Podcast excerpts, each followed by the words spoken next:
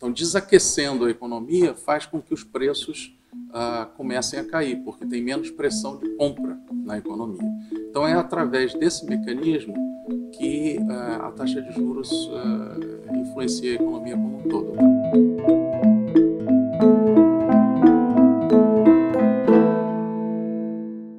Hoje a gente vai conversar com Sérgio Verlan sobre o efeito dos juros versus a inflação.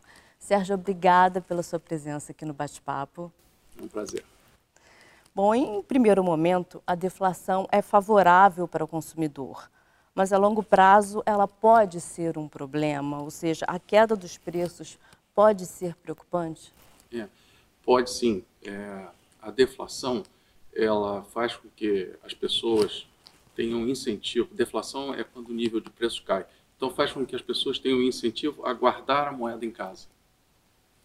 Isso diminui muito a velocidade de circulação da moeda. Para tanto, então, é, se o Banco Central, se nós tivermos é, com falta de atividade econômica, o Banco Central precisar estimular a economia com juros, o que acontece é que o juro nominal mais baixo é zero. Na verdade, existem algumas economias do mundo, Suíça, Dinamarca, é, agora tem também no Japão, mais no longo prazo, na Alemanha no longo prazo também, onde os juros é, estão negativos, tá certo? Uhum. Mas é uma situação muito nova e, e, e não tão eficiente.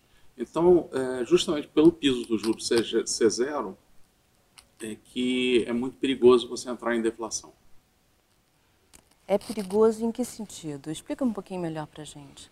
Porque se todo mundo está segurando moeda, simplesmente não tem moeda para fazer transação na economia. Uhum. Daí a, a, a, economia para. Uhum. Então, como é que você pode estimular as pessoas a, a, a, quererem gastar o dinheiro? Baixando a taxa de juros. É? Mas a taxa de juros não pode ficar abaixo de zero. De novo, pode, mas é muito complexo ela ficar abaixo de zero. São mecanismos muito complicados que uhum, fazem isso. Uhum. Então, quando a taxa de juros chega é, a zero, ainda assim você prefere ficar com, com, com, com dinheiro em caixa, porque é, cada dia que você fica com dinheiro em caixa, em casa, está é, tá aumentando o poder aquisitivo daquela sua moeda. Então a economia fica parada. É, o problema da deflação é esse, é que é muito difícil estimular a economia. E como é que a taxa de juros controla a inflação? É, a taxa de juros controla a inflação. Dizer, agora vamos pensar o caso oposto, né? Temos inflação. Uhum. Então a taxa de juros controla a inflação pelo seguinte: é, quando a taxa de juros sobe, as empresas investem menos, elas preferem botar dinheiro em título público.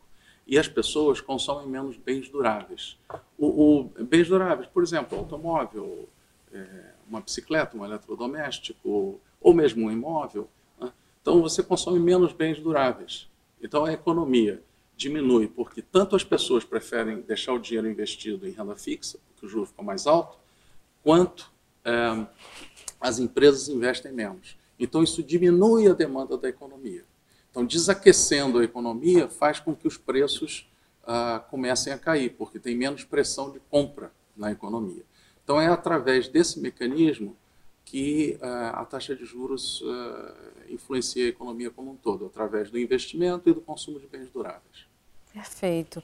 Agora, o dólar ultrapassou R$ 4,20, o que não acontecia desde o Plano Real. O que, que levou a isso e de que forma isso interfere na economia? Olha, isso aí é simplesmente uma coisa muito simples. A, a diferença entre a taxa de juros no Brasil e no exterior caiu. Né? Então, é, hoje em dia, a diferença já é bem menor do que foi no passado. É, e essa diferença, quer dizer, a taxa de juros aqui estando maior que a taxa de juros lá fora, que ainda é maior, faz com que o dinheiro tende, tenda a vir mais para cá. É? A proporção que isso vai caindo, pessoas sentem-se, as pessoas que investiram no Brasil sentem-se menos estimuladas a deixar o dinheiro aqui e preferem investir lá fora.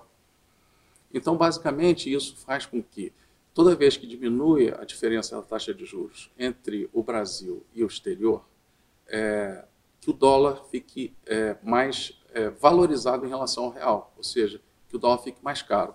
Esses números não têm nenhuma assim, importância. O número 4, que você se lembra lá atrás, né, da, de uhum. 2002, uhum. hoje em dia seria 7 alguma coisa. Seria um número muito maior, tá certo?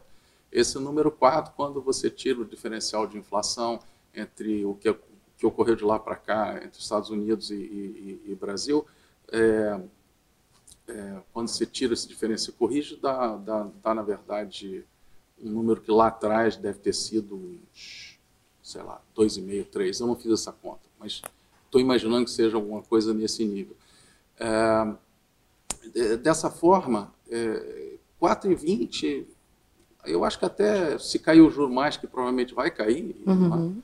é, eu acho que ainda vai, pode subir até 4,30, pode ir até 4,50, não é, mas não, não é um movimento assim que significa que o dólar está em escalada e vai subir. É simplesmente uma correção de rumos pela, pelo diferencial que diminuiu e aparentemente de forma permanente entre o juro aqui dentro e lá fora.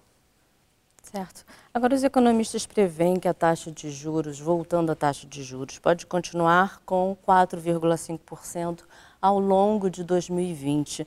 De que forma esse valor impactaria na nossa economia? É, pode ficar até mais baixo. Tá? Uhum. Depende, eu não sei se nos Estados Unidos, eu acho que pode, pode chegar até mais baixo que 4,5%. Uh, ah, principalmente se o Fed diminuir mais a taxa de curto prazo nos Estados Unidos.